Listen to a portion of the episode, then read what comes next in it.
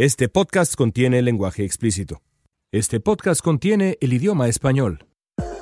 Amigos, ¿cómo están? Me da mucho gusto saludarlos. Bienvenidos a el GapFest. Un placer estar con ustedes de nuevo. Una edición extraordinaria, la de la semana pasada. Me la perdí, pero hoy ya estoy de regreso en nuestro podcast. Gracias por acompañarnos. Como siempre decimos, gracias por suscribirse a el GapFest. Gracias también por regalarnos muchas, muchas generosas estrellas en las distintas plataformas en las que estamos, porque de esa manera más gente puede encontrar este esfuerzo que hacemos semana a semana en español para ustedes.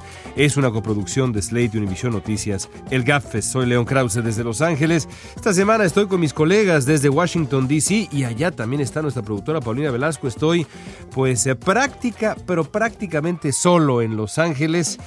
Janet Rodríguez de Univision y Dori Toribio de Canal 4 nos acompañan desde la capital de Estados Unidos. Ambas, me entero, ligeramente agripadas. ¿Están ustedes bien? Ahí vamos, ahí vamos. Con té caliente, es que ha vuelto el invierno otra vez a Washington, León. Estamos aquí otra vez con temperaturas de frío. Muchísimo frío. Se fue un poco y después ha regresado y aquí estamos todos sufriendo otra vez. Bueno, e, en términos de, en términos de Game of Thrones, eh, el, invierno empezó hasta donde recuerdo en enero de 2017 y no se ha ido desde entonces. El invierno metafórico, sí, ese es otro. El invierno metafórico no se ha ido.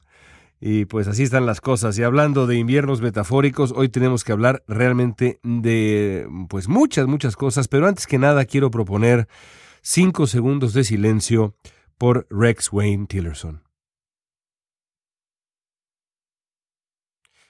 Así son las cosas. Esta es quizá la crónica del despido más anunciado de todo el gobierno de Donald Trump, de todas las dependencias gubernamentales de este país. Es que ninguna había sido tan descuidada y ninguneada como el Departamento de Estado.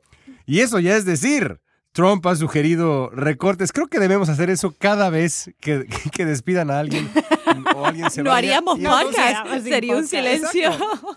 Entonces en algún momento simplemente podemos grabar silencio y pues ya nos despedimos al final. Bueno, el caso es que, bueno, Trump, Trump como sabemos, ha sugerido recortes enormes al gasto diplomático y de ayuda internacional de este país. Parece que para el presidente de Estados Unidos la diplomacia estadounidense se reduce a un embajador omnipresente y omnipotente y ese embajador se llama Donald y se apellida Trump, punto y se acabó.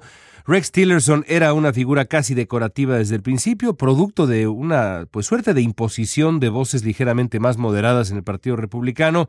Si a eso sumamos que Tillerson tiene pues aparentemente carácter y se hartó de la personalidad de su jefe al que llegó a llamar idiota, pues la receta está completa. El martes a través de tweet en esta diplomática por diplomacia por Twitter que acostumbra Donald Trump, le dio la proverbial patada en el trasero al señor Tillerson que se suma así a una lista que crece y crece y crece. Flynn, Cohn, Hicks, Prevost, Porter, Powell, Price, Gorka, Bannon, Scaramucci, en fin, la lista es cada vez más larga.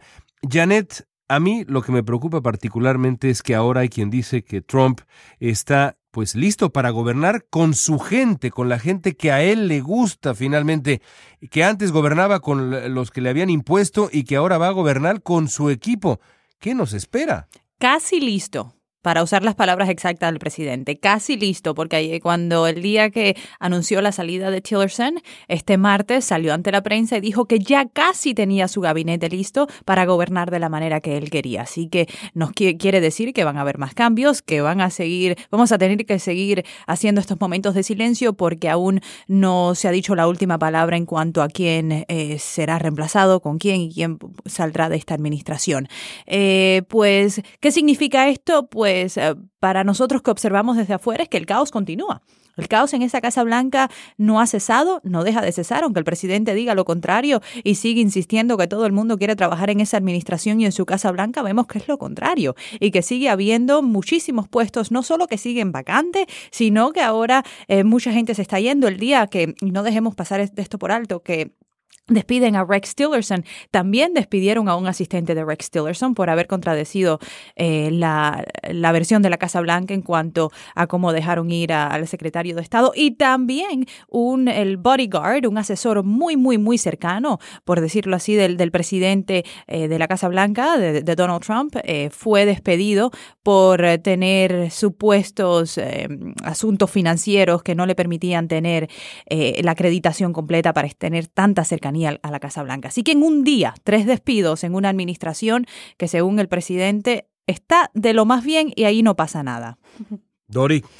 Yo llevo una lista, León, voy apuntando nombres cada vez que se va alguien o alguien es despedido o, o alguien dimite. Eh, estoy segura que la lista no es completa porque hay días que hay gente que se va y no sé si incluirla en la lista. Por ejemplo, eh, Janet ahora decía que ayer fueron tres personas despedidas de la Casa Blanca. Hubo un cuarto que fue, es el administrador de la NASA, que se retira. Pero claro, uno no sabe muy bien dónde ubicar eso. Se va porque la administración se lo está poniendo difícil con el presupuesto desde hace mucho tiempo, o se va porque quiere por razones personales. Uno no sabe muy bien dónde ir apuntando estas cosas. Pero de momento, de la lista que he hecho y que voy actualizando, tengo ya en un año y algo más de un mes 35 nombres de personas que han salido o, han sido despedidas por el presidente Trump en, el último año. Esto, según Brookings Institution, es un 43% de la administración Trump en un solo año. Lo que pasa es que nos hemos acostumbrado tanto a estas idas y venidas, ya que la gente salga y, sea despedida, y a que además ocurra todo con las formas más impensables, como puede ser un tuit después del circo que se montó con la salida de Tillerson, que primero el tuit del presidente, después el comunicado del Departamento de Estado diciendo que cómo es posible que Tillerson se ha enterado por Twitter Después la Casa Blanca despidiendo a quien ha firmado ese comunicado por decir algo así. Y después Trump reconociendo que bueno, que sí, que en realidad se le había olvidado discutirlo directamente con Tillerson, que lo había hablado con otra gente, pero no, no con él.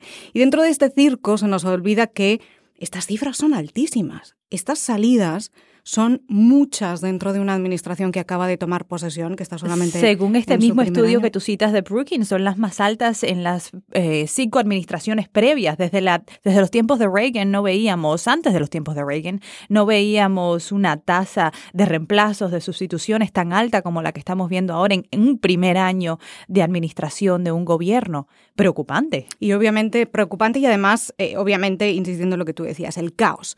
Porque, y aquí añado un factor más porque estas salidas no son solo profesionales. Estas salidas muchas veces se deben a los enfados del presidente. Es a la gente con la que se lleva mal. Ojo, yo soy de las personas que cree que a Tillerson se le tenía que haber despedido antes, porque uno no puede tener a un secretario de Estado, en teoría, representando la voz del presidente de Estados Unidos en todo el mundo, cuando todo el resto del mundo sabe que ni se llevan bien, ni representa su voz, ni muchas veces las cosas que dice están justificando. Y le contradecía cada cinco minutos. Se contradecían públicamente y se quitaban la credibilidad, incluso se han insultado en algún tuit. Eh, eh, entonces yo lo hubiera despedido desde hace tiempo, pero independientemente de esto, esto se enmarca dentro de este eh, caos que uno se pregunta entonces cómo se está gobernando. Cómo, y, muchas veces no es un caos político, no es un caos por eh, la inexperiencia. Un caos emocional. Es emocional. Tenemos una instancia.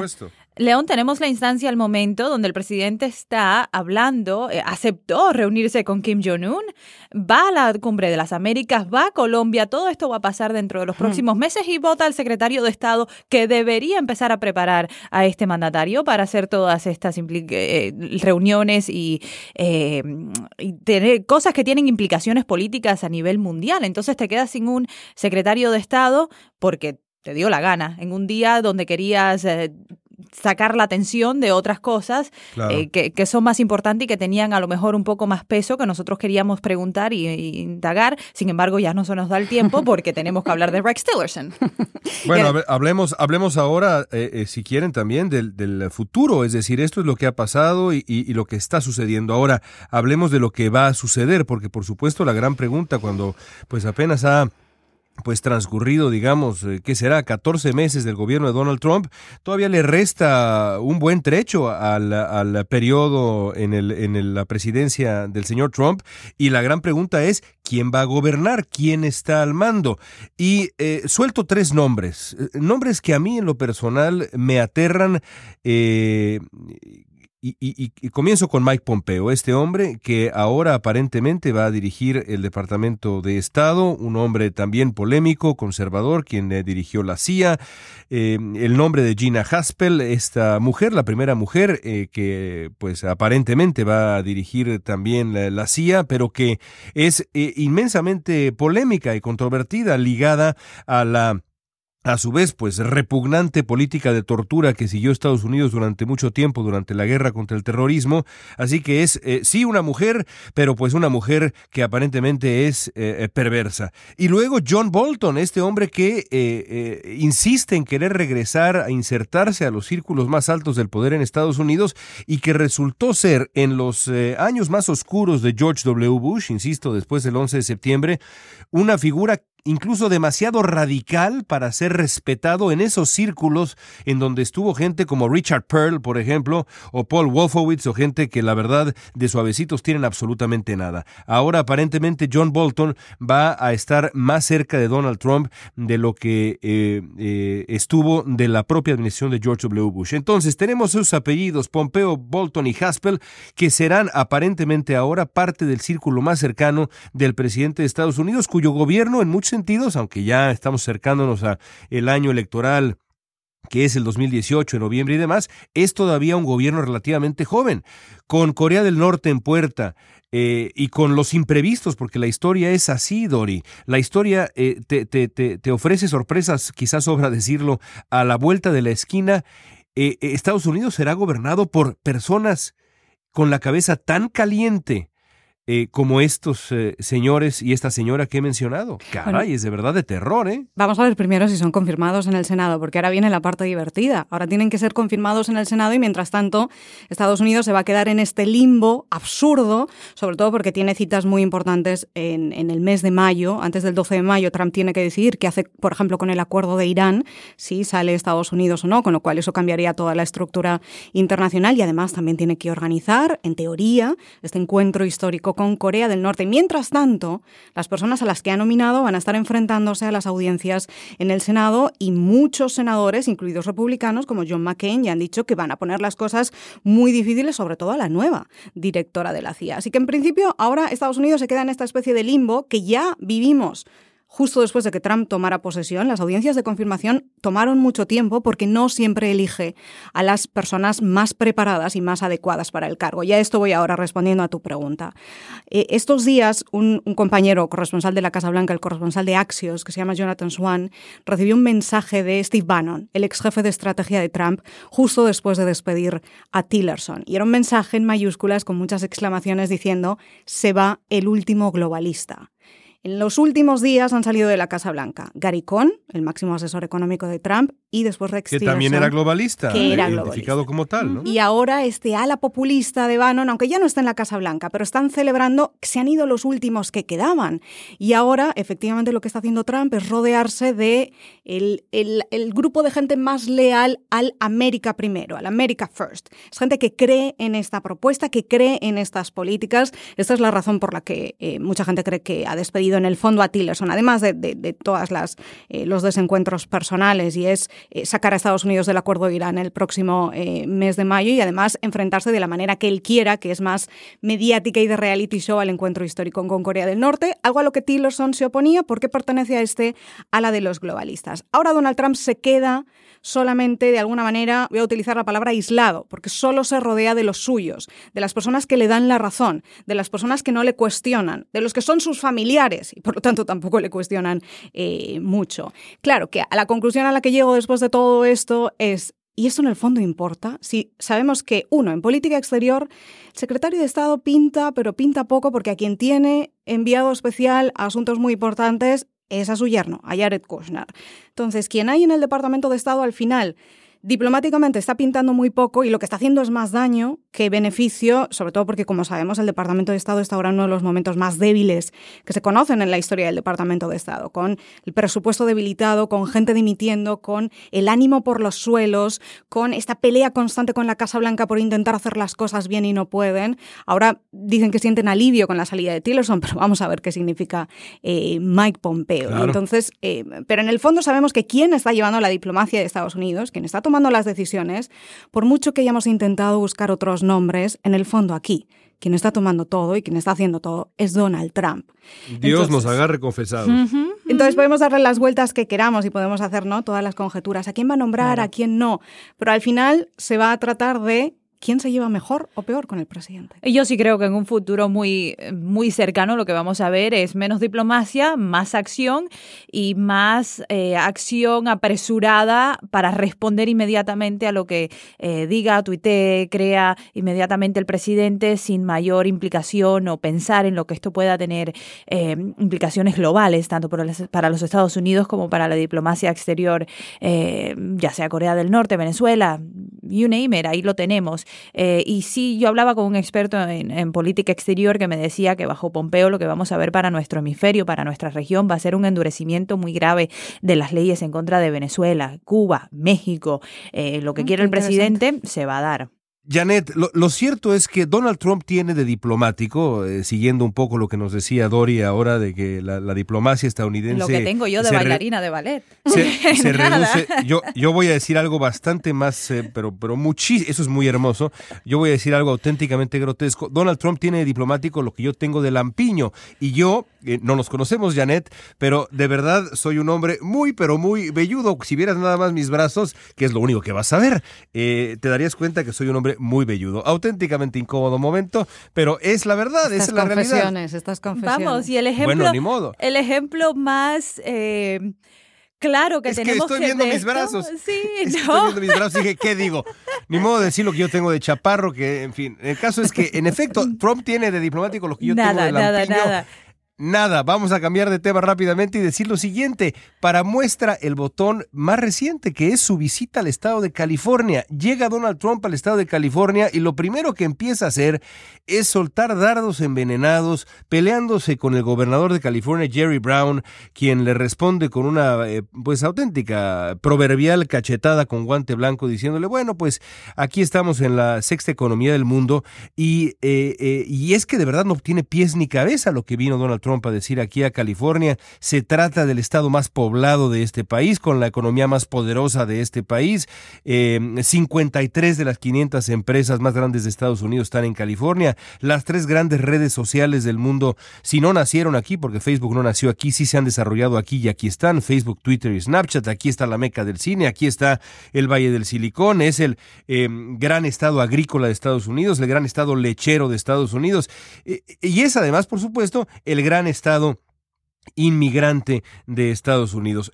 A mí me queda claro, y ya nos lo decía aquí Kevin de León en su momento y también Eric Garcetti, que Donald Trump está en un viaje de venganza contra California, un estado que perdió por pues nada más, nada más 30 puntos. ¿Se puede confiar en un hombre así para eh, conducir la diplomacia, ya no de un país como Estados Unidos, sino de una pequeñísima empresa? La verdad, francamente, yo diría en absoluto. Pero así están las cosas. Así están las cosas y yo creo que fue a California por la gran frustración que tiene que su gran muro fronterizo no va para ningún lado. Esto sigue estancado en el Congreso, no hay fondos, los prototipos están ahí, sabemos que no va a pasar nada con ellos. Y que si, se escoge a una compañía para que construya eh, el prototipo escogido, pues el Congreso aún no da los fondos. Entonces el presidente lleva encaprichado, sabemos que es un capricho de, construir este muro, no lo ha logrado. El presidente... Eh, sigue esta, como ya lo decías, esta batalla eh, de uno a uno con el gobernador de California, el gobernador Brown, y pues fue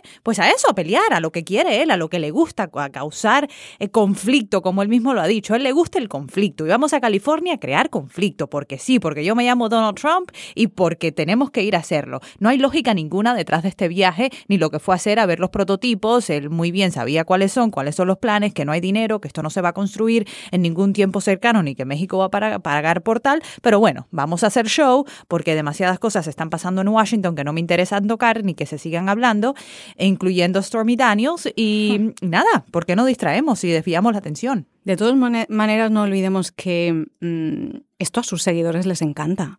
Es decir, lo que nosotros podemos estar viendo como caos o como confusión, en concreto ahora hablando de, este, de esta primera visita a California, sus seguidores, el núcleo duro de sus seguidores y de los medios del universo Trump estaban felices. De por fin va el presidente a poner orden a este estado demócrata que es California y por fin va a enseñarnos cómo va a ser su muro y por fin lo va a construir y ahí está, como ellos dicen, el Trump Del puño sobre la mesa. Esa es la percepción que ellos tienen. Y estos gestos del presidente eh, contentan, por muchas críticas que generen en otros, en otros círculos, contentan a sus seguidores, que al final es lo que justifica muchas de, las cosas que hace. Pero sinceramente yo creo que mm, esta estrategia que tiene de crear caos, que según él le beneficia y que obviamente le gusta, eh, ayer sí no le benefició, eh, durante este, este visita oficial a California no le benefició, porque si nos fijamos, la noticia pasó en los medios nacionales. Desapercibido. Prácticamente desapercibida. Un día que arranca despidiendo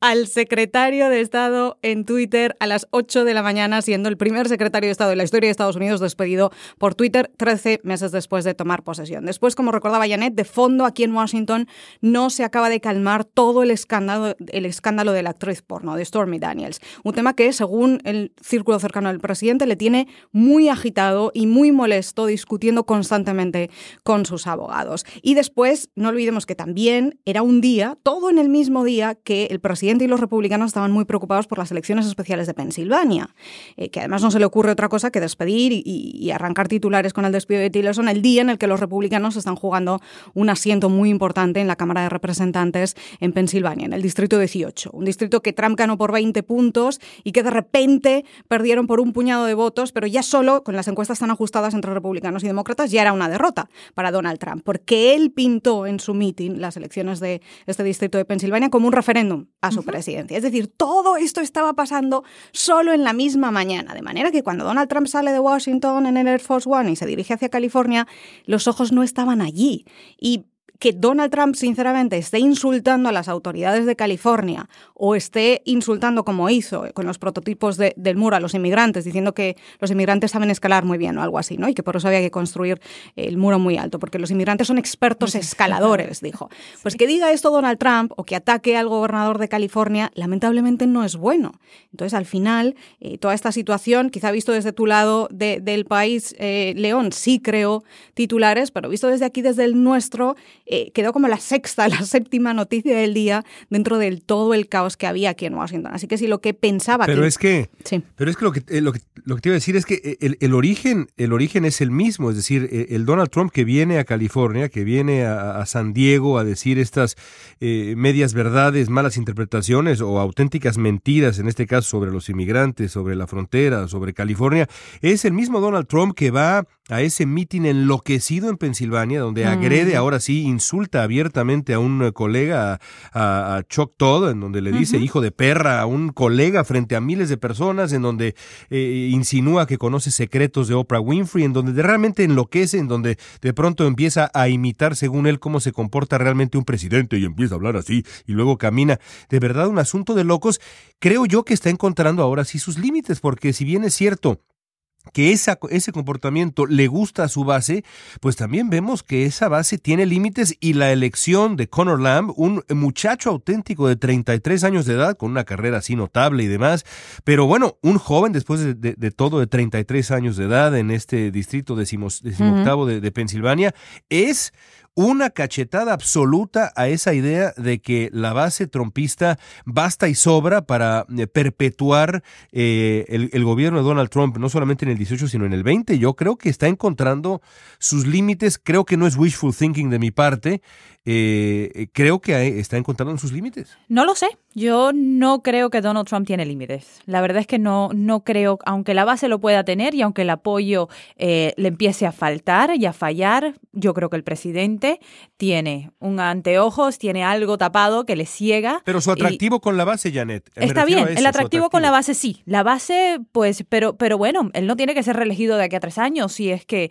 decide, bueno, ya, ya sabemos que está en campaña, pero las elecciones para él no son inmediatamente. Entonces, bueno, sí hay, hay elecciones en el 2018, puede que pierda alguna ala del Congreso, pero Donald Trump es Donald Trump y siempre ha sido tan ego, egoísta hacia sí mismo que yo no creo que eso, le, que nada que pueda pasar fuera de su círculo, que le vaya mal, le, le, limita de alguna manera. ¿Sabéis a la conclusión a la que llego yo, sobre todo después de ese meeting enloquecido que, que resumías bien, eh, León? Creo que es que Donald Trump no tiene límites, en esto estoy de acuerdo con Janet. Lo que está cambiando, y ojo, mi análisis puede estar mal porque ya hicimos análisis erróneos en 2015 y en 2016, pero sí creo sinceramente que lo que ha estado pasando en las últimas elecciones especiales que hemos visto, desde Virginia ahora a Pensilvania, no es que el núcleo duro de seguidores de Trump haya perdido fuerza, no es que le voten menos, él está manteniendo esos votos.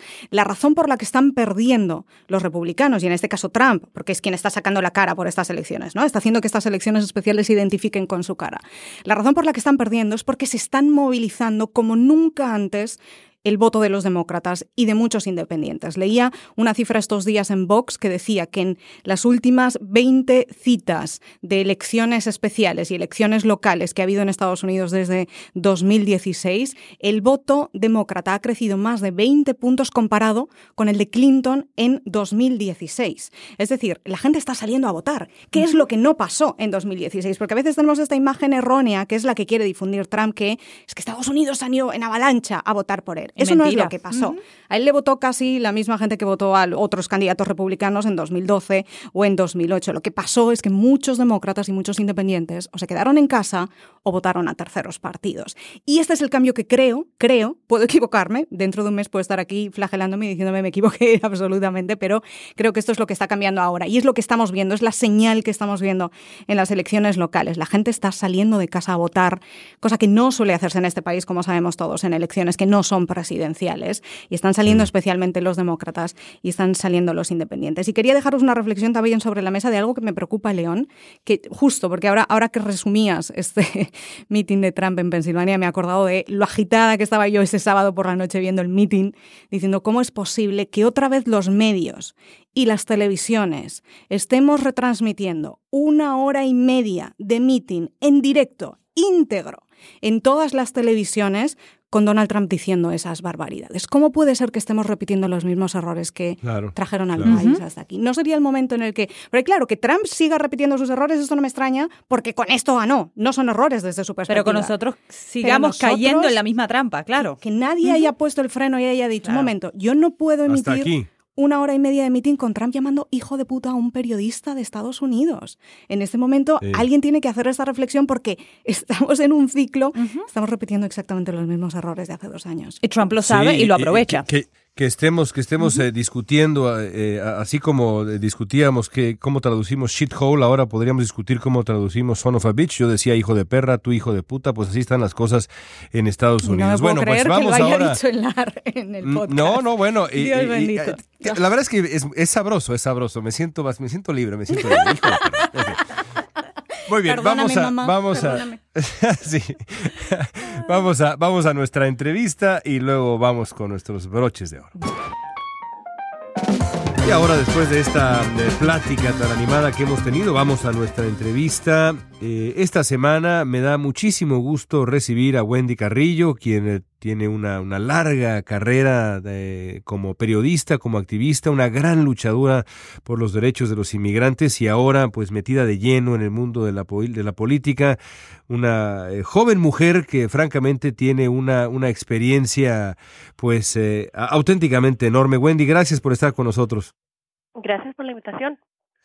Eh, eh, dado, dado que estamos en, en, California, dado que conoces este estado como la palma de tu mano, quiero preguntarte tu reacción a ese día enloquecido que fue el, el martes pasado con, con Donald Trump eh, aquí, su visita a la frontera, sus, su, su, avalancha de medias verdades, malas interpretaciones, decíamos por acá mentiras, estas agresiones contra el estado de California, la reacción del gobernador Jerry Brown.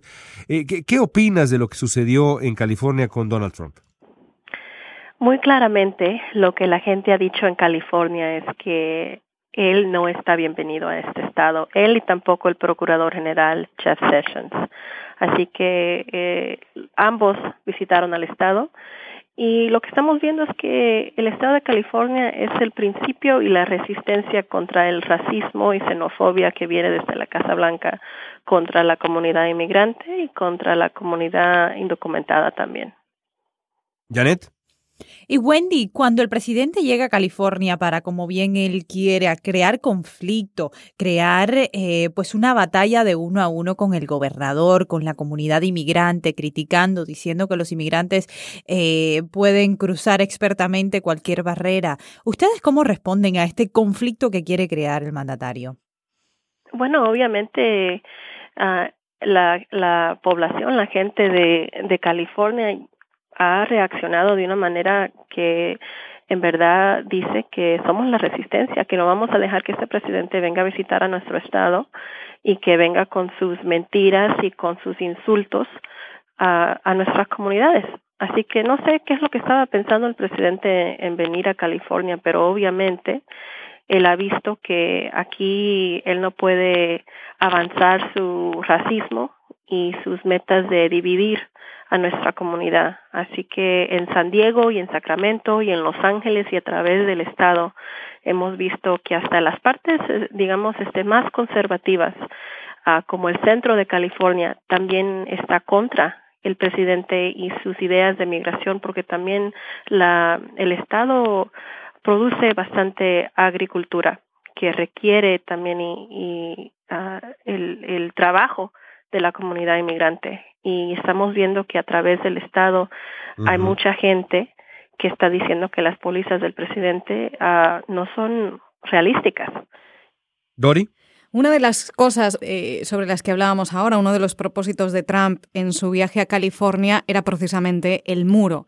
Era rescatar uno de los temas, una de las promesas emblemáticas de, su campaña electoral y de su presidencia, construir ese muro en la frontera con México, que parecía que había pasado un segundo plano en, en los últimos meses, porque entre otras cosas el Congreso no parece dispuesto a aprobar el presupuesto para, para ese muro y que ahora Donald Trump quería retomar y hace ese viaje a, California para visitar prototipos del muro en la frontera y ver de qué manera podría eh, construirse. Wendy, ¿cómo se, ¿cómo se recibe esta propuesta del muro allí en, en, California por esa población que, como decías ahora, también es el sector más conservador del estado de California? Bueno, claro, siempre hay personas que van a estar al lado del, del presidente y que están tratando de utilizar el, el muro de una manera de avanzar a sus propios intereses y sus propios valores de negocio. Pero actualmente aquí en el estado de California esa no es una realidad. O sea, lo que la lo que las noticias dicen y el sentimiento real de las personas es completamente diferente. Y actualmente el presidente está usando el muro como algo para distraer de todo lo negativo que le está ah, que está sucediendo ahorita en la Casa Blanca con todas las personas que se han ah, ido del gabinete de todo lo que está pasando con con sus problemas personales. Y quizás pensó que ah, tratando de hablar del muro como una de sus promesas de la campaña es algo que va en muchas maneras resucitar su popularidad con el con con su base, pero eso no es la realidad. Así que aquí en el estado de California estamos muy pendientes de todo lo que está pasando a través del país, especialmente con la propuesta del muro contra al TPS, contra la comunidad salvadoreña y también otras comunidades inmigrantes. Y este siempre vamos a estar adelante y también nuestro procurador general del estado, Javier Becerra, también ha tenido ah, mucho que ver con ah, avanzar los valores del Estado de California. Wendy, hablando de, la atención que, le pones al, resto del país, esta semana vimos el triunfo, ya lo decíamos en el podcast, de Connor Lamb, eh, este joven de 33 años, ex marine, eh, en el distrito decimoctavo en Pensilvania, que Donald Trump había ganado por 20 puntos en el 2016. 20 puntos y hoy el ganador de este escaño en el Congreso es un joven demócrata. ¿Qué lecciones encuentras eh, tú para el Partido Demócrata en función de la elección de noviembre y por supuesto para el 2016? Hay bastantes, bastantes lecciones para el Partido Demócrata, especialmente viendo el número de mujeres que también están corriendo para diferentes puestos a través del país. Y aunque eh, la mayoría del tiempo nos enfocamos en el Congreso, la verdad es que hay una oportunidad para el Partido Demócrata que comience una banca de mujeres progresistas a través del país. O sea, eh, entre niveles como del concilio de, un, de, de, una ciudad o la asamblea, como yo para el estado de California, para así comenzar a ver cuáles son, cómo podemos tener igualdad de géneros también en el Partido Demócrata. Y hay una gran oportunidad para las elecciones de 2018 para poder avanzar a personas que puedan, o candidatos que puedan, este, que tengan digamos, el, los valores demócratas uh, para poder proteger a nuestras comunidades inmigrantes, para poder avanzar la educación, para poder avanzar la necesidad de trabajos. Y estamos viendo también que aunque haya personas que hayan votado por, uh, por Trump en su presidencia, esa misma elección hemos visto personas que dijeron, él nos mintió, nos sigue mintiendo y vamos a votar por cualquier otra persona que no sea alguien que, que él, que esté de su partido. Así que hasta republicanos conservativos en ese estado votaron por el demócrata porque ven que el partido republicano ah, sigue mintiendo y que también el presidente la verdad no tiene ningún plan para avanzar o mejorar las vidas de, de ah, gente a través del país. ¿Y tú crees que esa ola, Wendy, continúe eh, y se vea reflejada en las elecciones de noviembre? La ola azul. Ah, bueno, yo espero que sí. Y estamos viendo aquí también en el estado de California ah, que hay bastante candidatos que también están tratando de cambiar o voltear los asientos ah, republicanos en, en lugares que son, digamos, este, un poco morados, ¿no? Azules de demócratas o rojos de, de, republicanos, pero que hay una oportunidad de cambiar el asiento y tomar el, liderazgo de nuevo a través del Congreso. Lo que espero es que si el partido, el Partido Demócrata actualmente avanza su meta, que puedan hacer algo, porque va a ser muy difícil uh, tener un, un, presidente como él en la oficina, uh, en la Casa Blanca, cuando uh, no tengamos poder ni en la Casa de Representantes ni en el Senado. Así que espero que, que actualmente uh, podamos avanzar uh, para cambiar el, el Congreso en, en total. Wendy, hemos hablado aquí en el GapFest en alguna ocasión eh, respecto a 2020. Tenemos 2018 encima, pero ya empiezan los cálculos y, y, las quinielas sobre 2020. Hemos hablado aquí en el GapFest en alguna ocasión de las posibilidades de que el Partido Demócrata termine teniendo un candidato presidencial que venga de California. Y, por ejemplo, aquí hemos hablado con el alcalde de Los Ángeles, con Eric Garcetti, que nos dijo que, bueno, que se lo está ¿Aquí pensando. ¿Aquí se lanzó? Aquí se lanzó. Um, quería preguntarle si, si tiene en mente algún candidato, tiene alguna apuesta que nos pueda confesar aquí en el GapFest? no, yo no tengo ninguna apuesta por el momento. Ahorita nos estamos enfocando yo en mi elección de nuevo en junio. No te creo, no te creo. créeme, créeme. Pero uh, espero que cualquier sea el, el candidato del 2020 pueda actualmente um, reunificar el partido. Porque uh, en el Partido Demócrata también hay bastante cambio y hay una gran necesidad de, de, de mejorar los valores y actualmente también hablar sobre a comunidades de color y comunidades inmigrantes, la necesidad de tener más mujeres en puestos a través de, de todo tipo de gobierno. Y este espero que pueda ser un candidato que, que pueda ganarle al presidente de ahora y este unificar a, nuestro país porque hay tanto odio, tanto miedo, tanto xenofobia, tanto racismo que se ha normalizado ahora en este país y no es correcto. Así que tenemos que, que volver a, ver cuáles son los valores a través de, los Estados Unidos para que así podamos avanzar y, y comenzar a, a tener un, un, una conversación diferente sobre el futuro y lo que podemos hacer como país a través del mundo. Wendy, déjame terminar con esto. Tu, tu madre te trajo de, El Salvador cuando eras, eh, cuando eras una niña. Eh, habrás eh, vivido con pues mucho dolor, me imagino yo, el, el, final del TPS pensando en la gran comunidad salvadoreña. Más que preguntarte por el futuro del TPS y demás, me gustaría que nos compartieras una radiografía de lo que es la comunidad salvadoreña para, para Estados Unidos. Y específicamente en esta zona en donde, en donde tú vives y en donde yo también vivo, el sur de California, eh, la importancia de la comunidad salvadoreña y la manera como aportan a la economía eh, eh, local, estatal y federal también es de verdad impresionante. No nada que ver con esa caricatura de la MS-13 y esas cosas que insiste el presidente de Estados Unidos.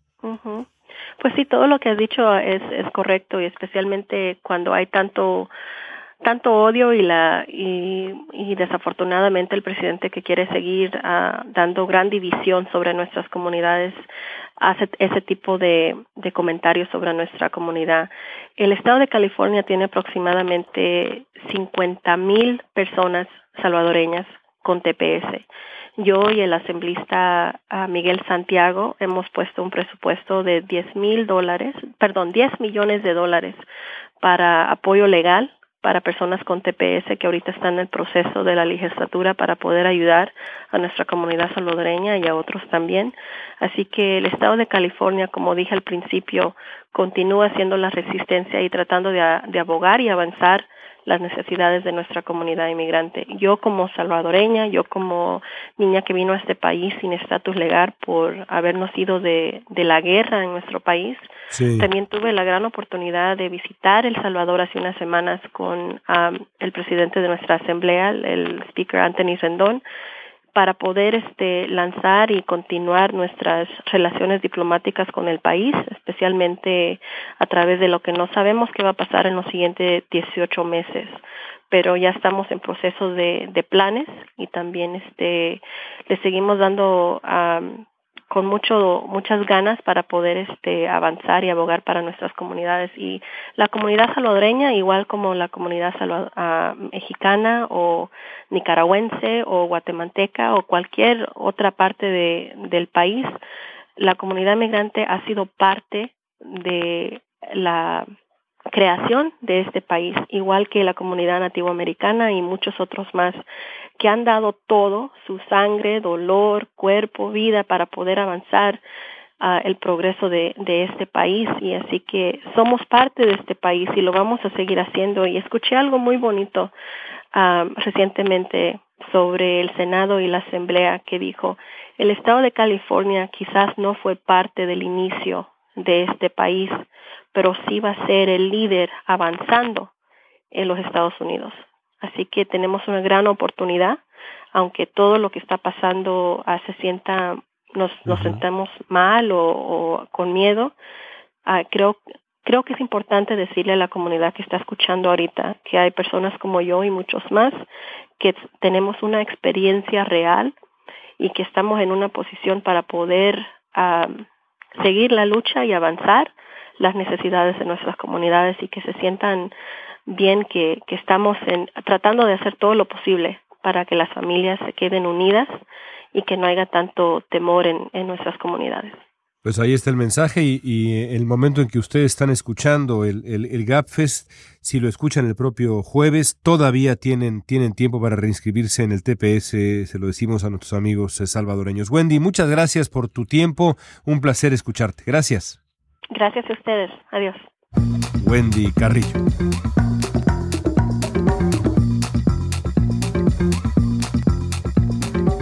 Interesantísimo escuchar a, Wendy Carrillo. Vamos ahora volando a nuestros eh, broches de oro desde Washington, D.C. Dori Toribio, comienzas hoy. Y, con un broche menos alegre que otras veces, más como furibundo por mi parte, porque no di crédito cuando leí eso que os voy a contar ahora eh, y que ha generado muchísima polémica. Además, me parece que he leído en muchos países del mundo. La serie The Crown de Netflix, muy exitosa, serie sobre, muy buena serie, con dos primeras temporadas que han tenido mucho éxito, eh, serie sobre la historia de la reina de Inglaterra, de Isabel II. Además, una de las series que dicen que es una de las ficciones más caras de la historia de, las series de televisión, porque está muy bien hecha y están intentando ser muy fiel a la historia. Bueno, pues los productores de la serie dijeron esta semana en, una charla que em, a respuestas de preguntas entre el público que en realidad la actriz principal, la que representa la reina, y en una serie que versa sobre la historia de la reina de Inglaterra, Claire Foy, cobra mucho menos dinero que el protagonista masculino de la serie, que no es la reina, es el príncipe Felipe de Edimburgo, que lo interpreta Matt Smith. Eh, la justificación que dieron fue porque este actor, Smith, es en principio cuando empezaron la serie era más conocido que ella. Él era un actor, eh, por ejemplo, de Doctor Who y era un actor muy conocido en, Estados Unidos y entonces dijeron que, bueno, que eh, quizá por ese prestigio que ya tenía, pues que iba a cobrar algo más. Generó tanta polémica esta cuestión que dentro de todo, ¿no? Dentro de toda la conversación que se está teniendo en Hollywood estos últimos meses sobre eh, la brecha salarial, la discriminación de las mujeres, también dentro, por supuesto, de todo el movimiento MeToo, del acoso y de los abusos, que los productores prometieron que a partir de ahora en una serie que se llama The Crown, nadie puede cobrar más que la reina, aunque no está claro si lo van a aplicar o no. Eh, están recibiendo bastante presión para que sea, pero cuando uno lee esta noticia se pregunta, ¿pero qué más tenemos que hacer? Es decir, te contratan como protagonista de una serie que se llama The Crown, que va sobre la historia de la reina de Inglaterra. Tú eres la reina de Inglaterra y aún así cobras menos que tú coprotagonista masculino que tiene un papel mucho menos importante, obviamente, porque la serie está centrada en ella. ¿Qué es lo que más tenemos que hacer? Y si no hubiera salido a la luz, ¿qué? No nos hubiéramos enterado y hubiera seguido cobrando menos. Es una pena, es una pena. ¿Cuánto menos cobraba, sabes? No dijeron, no, dijeron, cifras. Esta serie está jugando con eh, un poco, eh, en ese sentido, el secreto. Por ejemplo, se sabe que es una de las series más caras de la historia, pero nunca han plasmado los presupuestos concretos eh, de la serie. Pero yo doy por hecho que, como ha generado tanta polémica, lo vamos a saber y que ella espero la actriz Claire Foy a partir de ahora va a estar con un ojo puesto diciendo, igual a veces nos enteramos que ellas ni siquiera lo sabían, porque muchas veces... Y además ganó, si, si mal no recuerdo, ganó el Globo de Oro, ¿no? Sí, ganó el Globo de Oro. Eh, galardonada y lleva el peso de toda la serie. Y muchas veces no, lo saben. Es la, reina, es la reina Isabel II. Pues. Exacto. Es, es, increíble. Es, es, increíble, como, como tú dices, ¿qué más, qué más, tienen, qué más tienen que hacer? Es, es, es aberrante, además en estos tiempos, caray, ¿no? Es decir, eh, eh, incluso por precaución, aunque también, eh, Dori, quizá, quizá esto comience ahora sí a terminarse. pensaba yo en los, en los premios Oscar, que no tuve la oportunidad de platicar con ustedes la semana pasada, y, el, discurso de Frances McDormand y, mm. y, demás, creo que de pronto sí soplan vientos de cambio, por lo menos en esta industria, y quizá veamos en el, en el futuro inmediato que este tipo de, momentos de indignación que comparto contigo completamente se van a terminar. Ojalá, pero fijaos de dónde sale esta vez. Sale de la pregunta de una persona entre el público, porque claro, las dinámicas en muchas profesiones es que uno no pregunta a tu compañero cuánto está cobrando, ¿no? Y en las series de televisión o en la, entre los actores es igual, pues uno tampoco se va a sentar con su compañero, ¿no? Y va a decir, oye, ¿cuánto cobras tú? A ver si yo cobro lo mismo o no. Esto no pasaba hasta ahora. Al final la, nos hemos enterado porque alguien entre el público dentro de todo este movimiento que se está generando y efectivamente después de los Oscars alguien se le ocurre hacer esta pregunta para ver. Y así es como después eh, se enteró todo el mundo. Pero sí, yo estoy contigo. Ojalá eh, ¿no? esta lucecita de, por lo menos, visibilidad, de que ahora todos sabemos que esto está aquí y está sobre la mesa, por lo menos esta lucecita siga encendida mucho tiempo más y vayan cambiando, aunque va a ser lento, pero vayan cambiando algo las cosas. Sin duda alguna. Bueno, me, toca, me toca a mí ahora la semana pasada y esa fue la razón por la que no estuve presente en el, en el podcast. Eh, tuve la oportunidad de volar a la Ciudad de México a, realizar una serie de entrevistas, a, trabajar y como ocurre, después fui a South by Southwest a moderar una, una mesa sobre el Tratado Libre de Comercio de América del Norte y demás, pero no voy a hablar ni del viaje a México ni de la experiencia de moderar el panel sobre el NAFTA, que fue muy oh. interesante. Voy a hablar de otras cosas. Porque a veces los periodistas, y en general no solamente los periodistas, sino eh, pues todos nosotros, pero los periodistas creo que a veces más que, que, otros, no tenemos, no tenemos tiempo para sentarnos a, a, realizar una larga lectura con calma, porque nos comen las noticias, porque nuestro trabajo es de verdad de un ritmo a veces abrumador. Y eh, el viaje me dio la oportunidad de sentarme en el avión y leer durante tres largas horas una pieza que había yo leído que era pues auténticamente canónica incluso extraordinaria, publicada en la revista The New Yorker hace algunas semanas, firmada por uno de los grandes eh, narradores eh, periodísticos de, de, esta época, un hombre llamado David Gran, que escribió, entre otras cosas, ese libro eh, muy, muy emocionante, La ciudad perdida de Z, The Lost City of Z. Esta, este reportaje, que es un reportaje de los más largos que he leído en el New Yorker, cuenta la historia de un hombre llamado Henry Worsley, que fue un explorador de la Antártica inglés, eh, cuyo desenlace pues no voy a, no voy a revelar porque se trata de que lo lean. La, la manera como cuenta David Grant, la aventura de Henry Worsley, este hombre absolutamente extraordinario, este, este inglés cuyo, cuyo sueño desde muy chico eh, fue la conquista de la, de la Antártica, igual como lo hiciera su héroe Ernest Shackleton hace, hace un siglo, a principios del, del siglo XX, es de verdad de las cosas más conmovedoras que he leído en los últimos tiempos. Y en esta, en esta época en donde celebramos a ingleses extraordinarios por la muerte también del enorme Stephen Hawking, quiero recomendarle a los podcast escuchas de El Gapfest que busquen eh, este texto increíble de David Grant sobre Henry Worsley en el New Yorker porque eh, no exagero si les digo que los va a meter en un mundo que desconocemos, que desconocen y que al, salir de ese mundo van a tener eh, de verdad una idea distinta de lo que es, de lo que es la, capacidad de la mente humana y, el esfuerzo y la fuerza de voluntad del ser humano, de ese calibre. Así que bueno, una recomendación para, para mi broche de oro.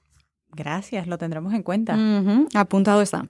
Esto viniendo de un hombre que, insisto, no tiene absolutamente nada de lampiño. A mí me iría muy bien en la Antártica, no tendría yo frío en absoluto. Bueno, Jared, adelante. Ay, yo me quiero, yo quiero volver a, a traer a la mesa la frase que decía Doris hace unos minutos de ¿Qué más tienen que hacer? Y yo creo que eso se están preguntando muchos jovencitos a través de todo el país, que hoy les quiero dar un gran aplauso a los jóvenes de los Estados Unidos porque no han dejado, no han quitado el dedo del renglón. Esta semana se cumplió ya un mes de la masacre en Parkland, donde 17 personas perdieron la vida tras un tiroteo eh, masivo allí y en la Florida. Y a pesar de la falta de acción por parte del Congreso, de la falta de acción por parte del presidente que prometió que esta iba a ser la última vez y que ya no iba a haber ninguna otra masacre y que ahora sí él iba a tomar acción, los jóvenes siguen marchando, siguen protestando, siguen alzando sus voces. Este, este miércoles eh, aquí en, en, Washington y a través de todo el país,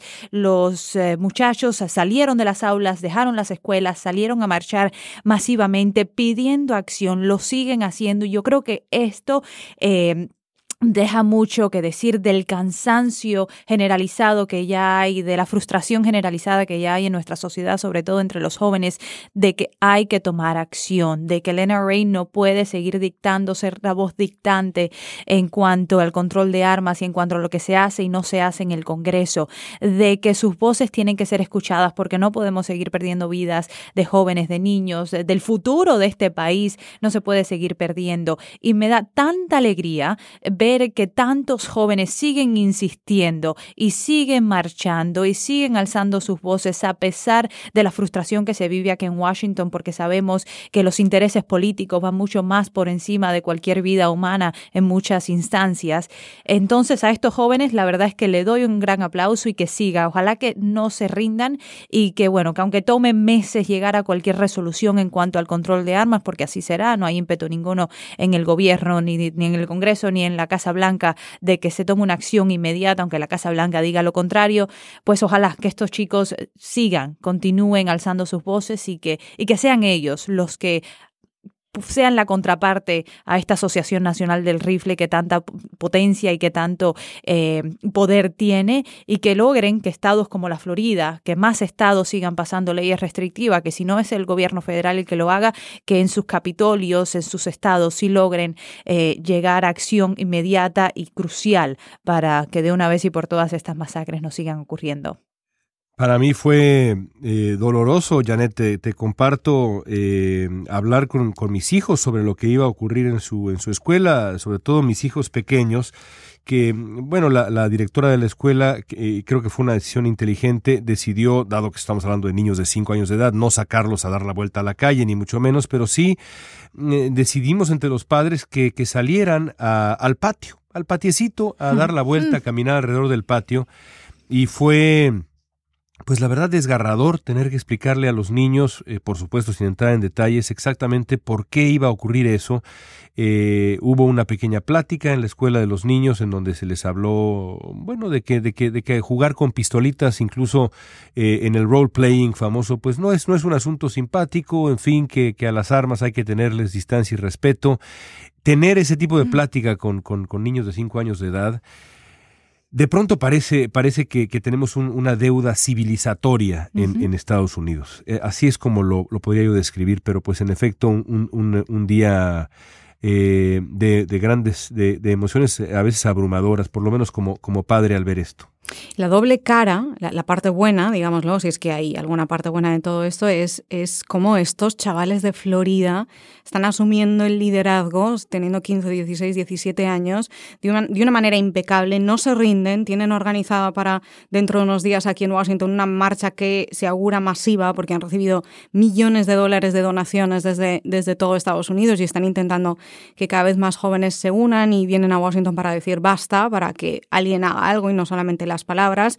Y yo estoy sinceramente impresionada con estos chicos tan jóvenes. Además, parece ya en el León que a veces la historia... Eh, tiene una manera muy curiosa de funcionar. y, yo leía la historia de estos chicos y justo muchos de los que se han convertido en estos líderes, eh, como Emma González, por ejemplo, todos participaban en una de estas clases que durante años se les había eh, enseñado, educado para hablar en público.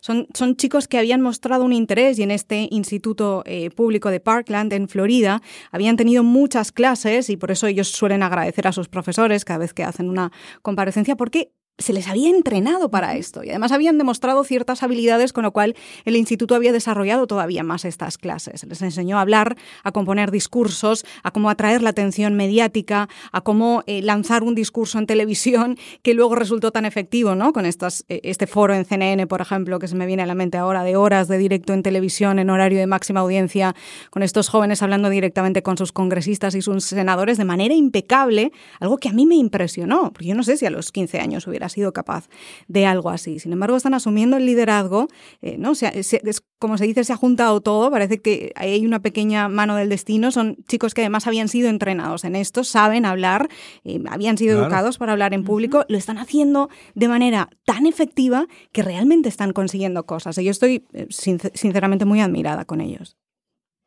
Sí, es, es francamente extraordinario lo que ha ocurrido. Y hasta ahí vamos a dejar los broches de oro de esta semana y hasta ahí vamos a eh, dejar también el GapFest de, de esta semana. Muchos temas que tocamos, interesantes, sin duda. Y si usted es miembro de Slate Plus, eh, les recuerdo que siempre preparamos un diálogo en inglés, un, pequeño segmento de nuestro podcast en inglés. La membresía Slate Plus le permite acceder a todos los programas de Slate sin anuncios, cosa que es fantástica. Si todavía no es miembro, puede probar dos semanas completamente gratis. Slate.com diagonal el Gapfest Plus. Y eso concluye nuestro episodio de esta semana.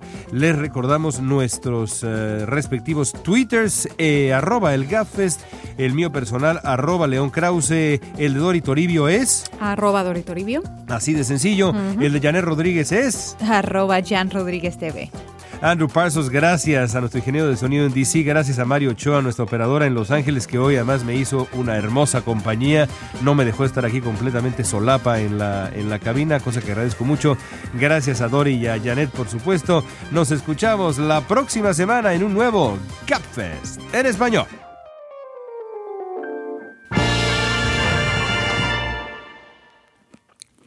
Ok.